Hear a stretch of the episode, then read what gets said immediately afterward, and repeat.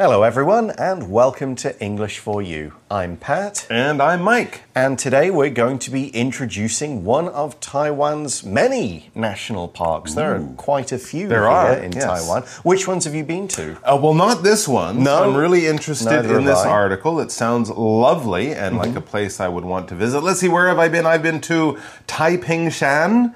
No, I've not done that I've been to Yangming Shan. uh, yeah, bits of that. I've been to Kending Shan. well, yes, It's not yeah. a Shan. Hualien Shan? No, Hualien. I've Tailuga, yeah, Uh, Penghu, I guess parts of Penghu must be uh, national I, parks. I think they probably are. I've not been to I've on three. That's no good. Uh, Ludao. No, not been there. Green, Green Island. Green Island. Um, let's see, where else? Uh, oh, I've been around Turtle Island. Is Turtle Island near Suao and Yilan? I've been there. Is that a I national park? it- but I- it's protected. It's a protected area. Yeah, I'm so. not sure. So I think there's some of those. You've and covered a lot of those. Maybe a few others. Yeah. Not enough, though. Yeah, there's obviously more places Yes, to see. many more. Including this one that we're going to introduce in today's article. So let's read through day one and find out all about it. Reading. There's so much to see at Taijiang National Park. Taiwan has many sources of natural beauty, yet one place stands among the very best of Taiwan's naturally beautiful spots Taijiang National Park. This park, located near Tainan City, is home to wetlands, sandbanks, lagoons, and fields of salt. It's worth a visit, as it's a truly arresting display of nature's beauty. The park is an impressive 393 square kilometers. Most of that is water, however, as only 49 square kilometers of it is land. For comparison, Taipei City is about 272 square kilometers. Taijiang National Park has several special animals, and some of them are endangered. Fiddler crabs dig in the beach sand, while mud skippers are seen in and out of the water. Black faced spoonbills can be found walking through the shallow water along the shore, hunting for food. The area officially became Taiwan's eighth national park in 2009. According to the government's website, future plans for the area will focus on protecting three main things. These are its natural resources, such as salt and fish, its environmental geography, and its culture and history. So, our article begins kind of following on from what we've been talking about. Taiwan has many sources of natural beauty. Hmm. Sure, yeah, from the, the kind of coastal cliffs mm-hmm. on the beaches on the east side, the mountains in the center, you know, you've got plains, you've got forests, you've got stuff with snow on, all kinds of cool stuff to see. And the islands. That's true. You Don't forget the islands. And you can get almost every season in these different places, depending on when you go. Yet one place stands among the very best of Taiwan's naturally beautiful spots Taijiang National Park. That's Mm-hmm. what we're talking about today. Yeah, when we use the word stands like that, we mean kind of where it stands. Suppose there was a list, like a top 10 of most beautiful. This one stands near the top. It's. Okay. very high on the list. That's Yes. what we mean. So let's learn about Taijing, Taijiang National Park. This park, located near Tainan City, is home to wetlands, Hmm. sandbanks, lagoons, and fields of salt. so, some Oh, very interesting pieces of land types there. We're going to talk about a few of those in just a moment. First, let's look at the verb locate. It's located near Tainan. We use the verb locate to basically say where something is, okay? Now, if you were using it in the active form, we're going to locate it here, then we're talking about where we're going to put it. Where mm-hmm. shall we locate our restaurant? Which part of town? Which street? You know, where are we going to locate this particular business so it gets a lot of customers? When we use it in the passive voice with be located in, on, or whatever, we're just saying where it is. It's located near this place. We're just saying it's there. So here's another example sentence Tivoli Gardens is a famous old amusement park located in Copenhagen, Denmark. That's where it is. Yeah, so this, uh, this particular place, this national park, Ta- Taijiang, is home to all kinds of cool stuff. It is, absolutely. And we're going to explain this phrasal verb be home to right now. Now, we use this phrasal verb be home to to talk about what a place has as its features. Maybe special features, maybe the kind of things that tourists will go there from around the world to see. We are not using it to talk about where you live. You wouldn't really say, this building is home to my family. I mean, you could, but that would be a weird, of say, weird way of saying my family lives here or this is my family's home. No, we use it more in a sort of world sense, in more of a tourism sense, in more of a way of drawing attention to special features. Hollywood is home to the American movie business. Paris is home to many of the world's most famous fashion companies, or this night market or this restaurant is home to the best sushi rolls in town. That's the way we would use it, talking about where you find something or what are the special, interesting, unique features or things you can find in a certain place. Those things, well, this is their home. This is home to those things. So, what are the special things that Taijiang National Park is hmm. home to? Well, we mentioned the first one wetlands. This is all one word, and as you can probably figure out, it's land and it's wet. It's basically a place where the land is covered by water either all of the time or most of the time. Now, we don't mean like a river here, we just mean a place where the, you can still see things poking up out of it trees mm-hmm. and bushes and mm-hmm. flowers, mm-hmm. but there's a lot of water underground, a few paths going through it. Guandu wetlands up near uh, Taipei, just outside of the main city of Taipei. There's some there, there's all around. And these kind of places are always home to lots of wildlife. Plants, birds, insects, and stuff like that. Yeah, wetlands are very important for a clean environment. A lot of ducks, birds, frogs, animals like that live in wetlands, and they're often near rivers and lakes. But you definitely would see land, but it's definitely also too wet to build things on. That's hmm. why we like to protect wetlands and leave them for the animals. Something else we find out there in nature, maybe also near the ocean, near a river or a stream or a lake, would be a sandbank. This is a small deposit or a small amount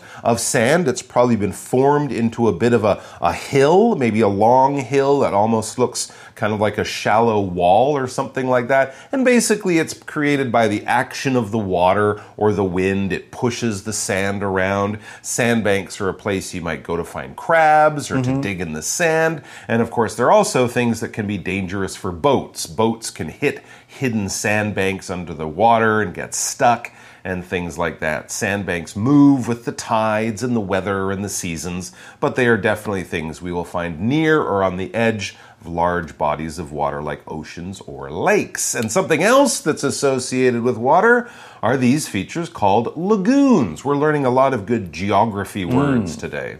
Yeah, a lagoon is a fairly shallow body of water. They're not usually too hmm. deep, and it's separated from a larger one, often the ocean, the sea, or a large lake, by a narrow area of land. So you hmm. might have the sea coming in, there's a small area of land, and there's kind of a big still pool on the other side. Hmm. It's not so affected by the tides, it's shallow. They're usually good places for swimming or for mm-hmm. animals to live in. That's a lagoon. That's right. Lagoons are often created by coral reefs. If a hmm. coral reef forms and then there's an area in the middle where a lake can kind of be made, that would be a very typical tropical lagoon. All right, let's get back to the article. It, this wonderful national park, Taijiang National Park, it's worth a visit as it's a truly arresting display of nature's beauty. So it's worth a visit. You should go visit there. You won't feel like you've wasted your time. You will enjoy it. And it has arresting views of nature.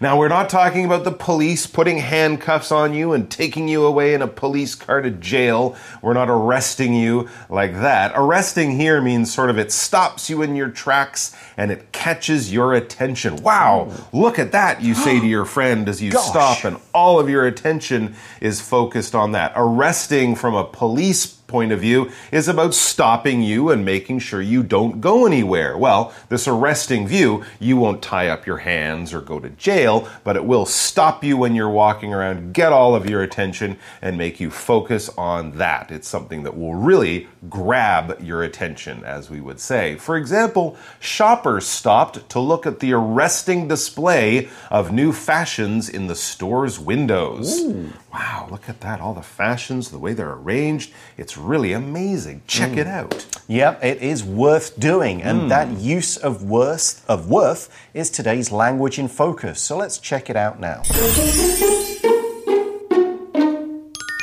So the word worth can be used in a few different ways. It could be used to show value, the cost of something, like this is worth 400 NT, this painting is worth a lot of money. It can be used to show the amount that something contributes to a thing. But here we're using it to say that this is something that should be done. It should be seen. And for food, oh, this is worth trying. It should be eaten. It's a good idea to eat it. We would advise it. You will get a lot out of it. It is, you can spend your time and you won't feel like you've wasted your time eating, seeing, trying, doing this thing. And that's how we're using it in our article. So thinking about money, we could use a sentence like this. This old painting is worth a lot of money. But if we're using it to mean you should spend the time to take it in and experience it, we could say Taiwan's night markets are definitely worth a visit. Or we could say, or worth visiting. So you can follow it with a noun, a visit, or you can follow it with a V I N G verb. It's worth visiting, worth seeing, worth doing. All right, now let's talk about how big Taijiang National Park is. We know there's a lot of cool things to see there, but what is its size? Well, we learn very accurately. It says the park is an impressive 393 square kilometers. Mm-hmm. That's how big it is. Okay, What yeah, does you- that mean? Well, we're going to It's make big. It, yeah, it's big. It's big. We'll make a comparison in a moment. Okay. But just we should also point out most of that is water. However, Ah, right, the yes, wetlands, the lagoons, yeah, yeah, yeah, yeah, as only forty-nine square kilometers of it is land, so Ah. a much smaller area. All right. So it was what 393. 93, yeah. Now, yeah, how big is that? Well, here's a good way to kind of get an idea. It says for comparison, Taipei City is about 272 square ah. kilometers. Okay, so it's about two thirds or 60 to 70 percent the same size. So this park is actually bigger than Taipei City if you look at it at, look at it on a map. Yeah, with the water included. With the water included. With land, it's maybe more like a Ooh, neighborhood. much smaller, yes, absolutely. This is a very interesting and useful comparison. A comparison is when you take two things and you talk about how similar or how much alike they are and how different they are, and you point out the things that are similar, that are different. When you're buying things, when you're shopping for things, that kind of time, you might make comparisons. I like this one, I like that one. What about the price? How is it made? What is the color? Which one do I like better? Once I make the comparison, that is the one I will probably buy. For example, Stacy is a rich businesswoman. Her brother Ron, in comparison, is quite poor. So here are two people, but they're brother and sister. They grew up in the same family, went to the same schools, and their lives are a little bit different now that they're grown up. And we see those are diff- differences there because we've made this comparison. So, next, the article says Taijiang National Park has several special animals, and some of them are endangered. Of course, part of the idea of national parks that aren't just, you know, the countryside is to protect things, hmm. land, plants, birds, animals, insects, because many of these might be endangered. If an animal is endangered, then it's in danger of dying out. If we don't look after it, it could disappear from the wild and there won't be any left to see. A lot of animals, rhinos, elephants, hmm. polar bears, they are all endangered. They need looking after. That's right. So create, we create national parks and nature preserves and places like that because we want these animals to be around and not just in zoos or in museums. We want them out there in the wild. Let's look at some of the interesting animals or the special animals that we will see in uh, this park. It says fiddler crabs dig in the beach sand while mud skippers are seen in and out of the water. Okay, well, these are two very unusual animals.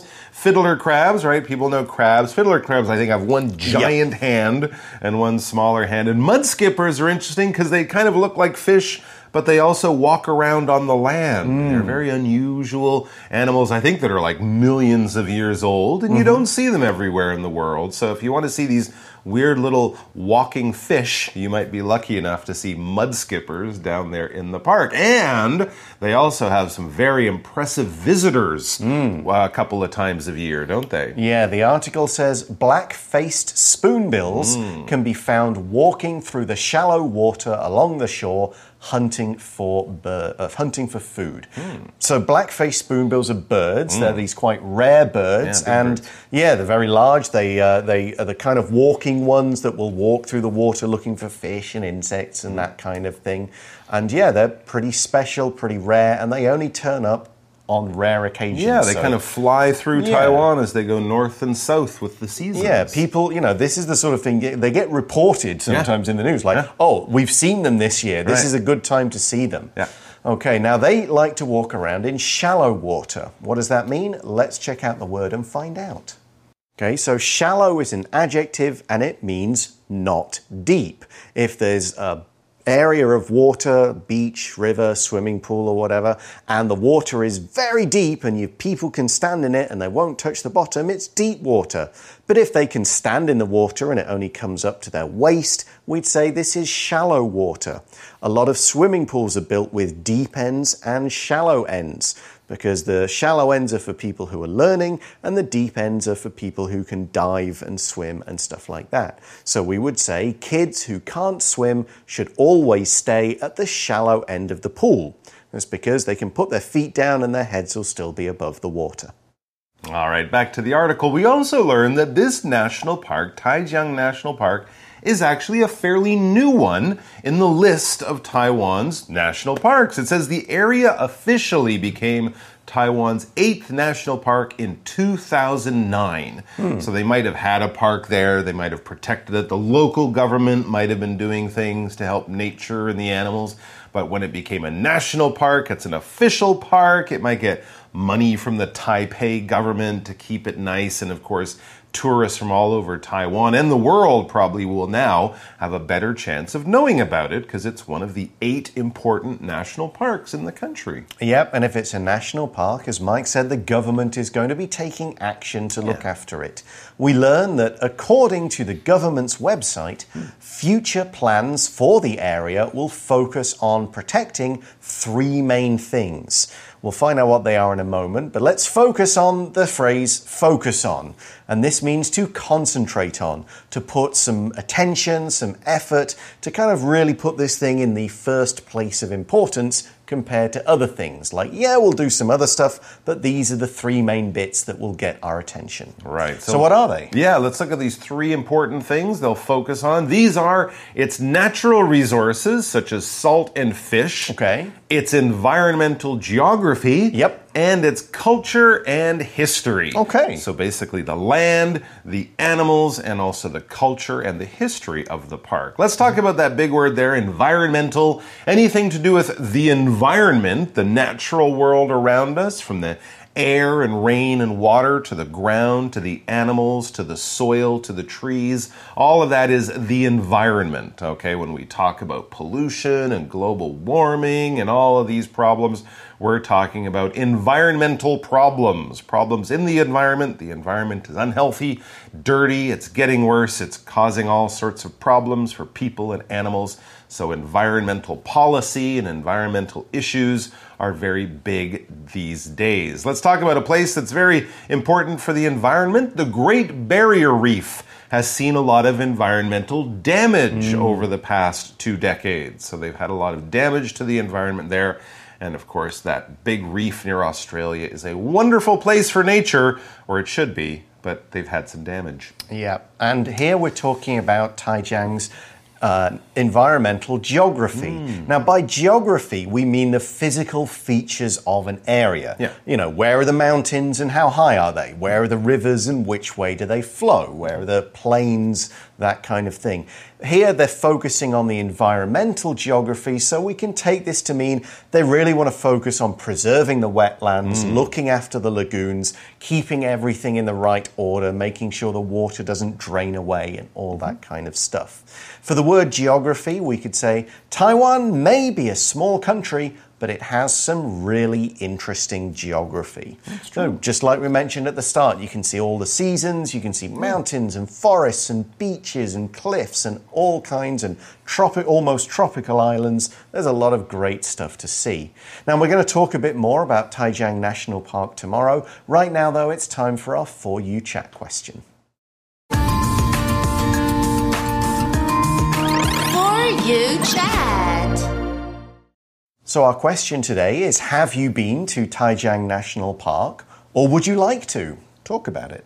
I just nodded my head. I said Yep. no Nope. and yes. Okay, no, I've go. never been there. Yes, I would like to. I would like to go there because I've never heard of it. Mm-hmm. Um, I would like to go there because a lot of the national parks in Taiwan, although they're very beautiful, they're often in kind of mountain areas. I'm Mm. thinking Alishan, Yushan, Hualien, places like that. So this is kind of interesting. It's quite different and I can't really think of many national parks that I've been to that are down, you know, by the ocean with wetlands and lagoons and things like that. The national parks in Canada, of course, most of them are big forests and mm-hmm. things like that. So yeah, I think it sounds interesting mainly because I've never heard of it and I think there would be a lot of interesting things to see there. Yeah, I think pretty much any national park is going to be worth a few trips. Some some you'll go to, you know, you'll go back and you'll go back and you'll go Yeah, back like sure. every year It's to, big. Mm-hmm. to check it out, to see different bits, to go to favorite spots. So, yeah, if, if the weather's nice and you've got, you know, family activity, a walking activity, just go and see what's there.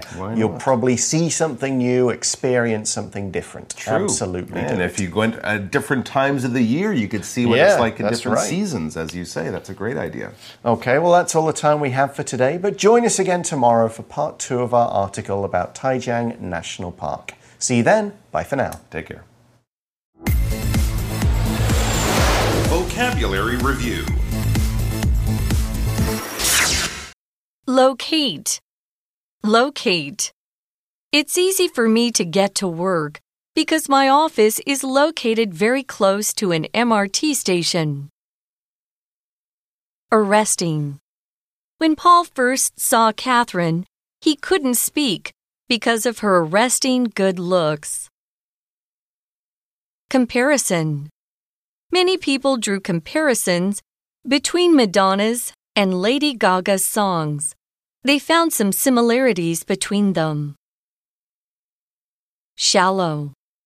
The swimming coach told Tommy to practice in the shallow end of the pool because he couldn't swim well yet.